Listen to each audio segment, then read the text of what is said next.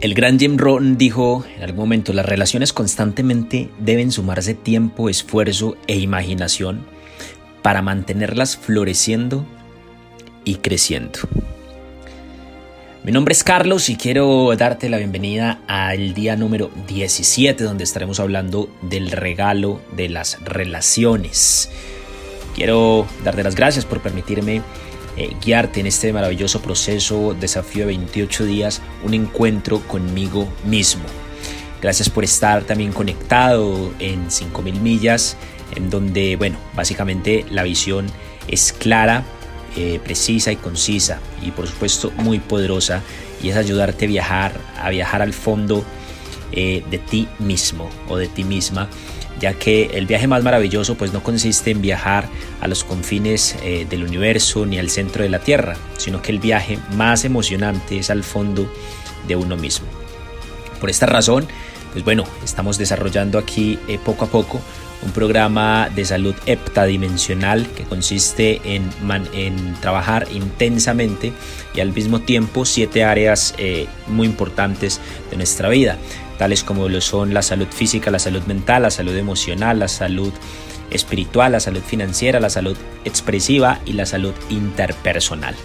Así que dicho esto, bienvenidos y vamos entonces a lo que vinimos. Las relaciones son un regalo, realmente, y he dividido esto, eh, este episodio en tres puntos. ¿sí? El primero de ellos pues es eh, lo que tiene valor es difícil de conseguir. Eh, voy a hablar aquí metafóricamente con un ejemplo de un jardín, ¿sí? Y es que las relaciones son como un jardín, ¿sí? Pero para nosotros cuidar el jardín y para mantenerlo hermoso, pues debemos de regarlo, debemos de darle la luz al sol, debemos de darle mucho amor, ¿sí? Todos los días para poder que no se marchite. Entonces, ¿por qué es difícil conseguir algo que tiene valor, ¿sí? Sencillamente, pues traduciéndolo a la vida, la vida es difícil, el éxito es difícil, ¿sí? Eh, yo creo que cuando una persona desea que las cosas sean fáciles, pues normalmente las tendrá, pero de eso pues no va a conseguir mucho, especialmente algo que tenga valor. Entonces, lo que tiene valor es difícil de conseguir, por eso es que pocos lo consiguen. Entonces, tengo una pregunta. ¿Usted cree que hacer eh, un jardín es fácil? Realmente no, ¿sí? Pero realmente lucirá muy hermoso cuando consigamos que el jardín luzca bien, ¿sí? Y eso, eh, pues al, final eh, provoca satisfacción, la satisfacción de haberlo conseguido. Y lo mejor es que una vez que nosotros consigamos y pues que todo esté funcionando, pues el mantenimiento es más fácil, ¿sí?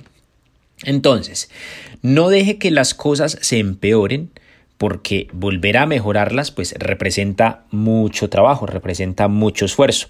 Mucha gente se deprime o se desanima antes de tiempo, pero si usted está escuchando esto es porque en usted todavía reside la esperanza de mejorar y poder lograr mejoras eh, de calidad en sus relaciones. Bien, pensemos cómo puede comenzar a aplicar esto eh, a su matrimonio o en sus relaciones. ¿sí? Y un pequeño paréntesis, estos principios sirven para cualquier tipo de relación, sirven para las relaciones de trabajo, eh, la gente de la iglesia, sus amigos, cualquier persona. ¿sí? Cualquier persona, cualquier relación requiere tiempo, esfuerzo e imaginación. Ahora bien, quiero sugerirle algo que debería hacer. Empecemos con el tiempo. Dedíquele más tiempo a su pareja, Dedíquele más tiempo a sus hijos, dedíquele más tiempo a sus amigos. ¿sí? Recuerde que la vida gira siempre alrededor de las relaciones. ¿ya? Y la forma de construir estas relaciones es dedicándoles tiempo. Siempre habrá tiempo para todo, si aprendemos a dominar el tiempo antes que éste nos domine a nosotros, que pues es lo más normal, ¿no? Es muy normal escuchar hoy en día a todas las personas, no tengo tiempo, estoy muy ocupado, no tengo tiempo, estoy muy ocupado y bla, bla, bla, bla, ¿sí? Mucho tiempo eh, creí yo que se trataba de calidad de tiempo y no de cantidad, ¿sí? Entonces, pasando al segundo punto, la vida gira alrededor de las relaciones. Entonces quiero que recuerde lo que le he dicho anteriormente. La vida gira siempre alrededor de las relaciones. Y la forma de construir estas relaciones pues precisamente es que dedicándoles tiempo. Quiero hacerle una pregunta. ¿Qué es más importante para usted? ¿La calidad o la cantidad de tiempo? Piénselo un momento. ¿Qué es más importante? ¿La calidad o la cantidad de tiempo? ¿Sí? En realidad se necesitan ambos, estimado oyente. Usted necesita dedicarle tiempo a una persona si quiere relacionarse con ella y el tiempo que le dedique pues debe tener calidad. Entre más y mejor tiempo, pues mejor va a ser la relación. Si usted es como la mayoría de la gente joven de hoy en día, pues está usted dando vueltas como la gallina sin cabeza del cuento, sin dedicarle tiempo a su pareja o a sus hijos, ¿ya? Ellos necesitan que usted esté allí, estimado oyente. Ellos necesitan que usted le invierta tiempo de calidad, ¿sí? A tiempo de calidad para fortalecer pues sus relaciones, para fortalecer su jardín. Punto número 3. Las relaciones requieren entonces calidad y cantidad de tiempo.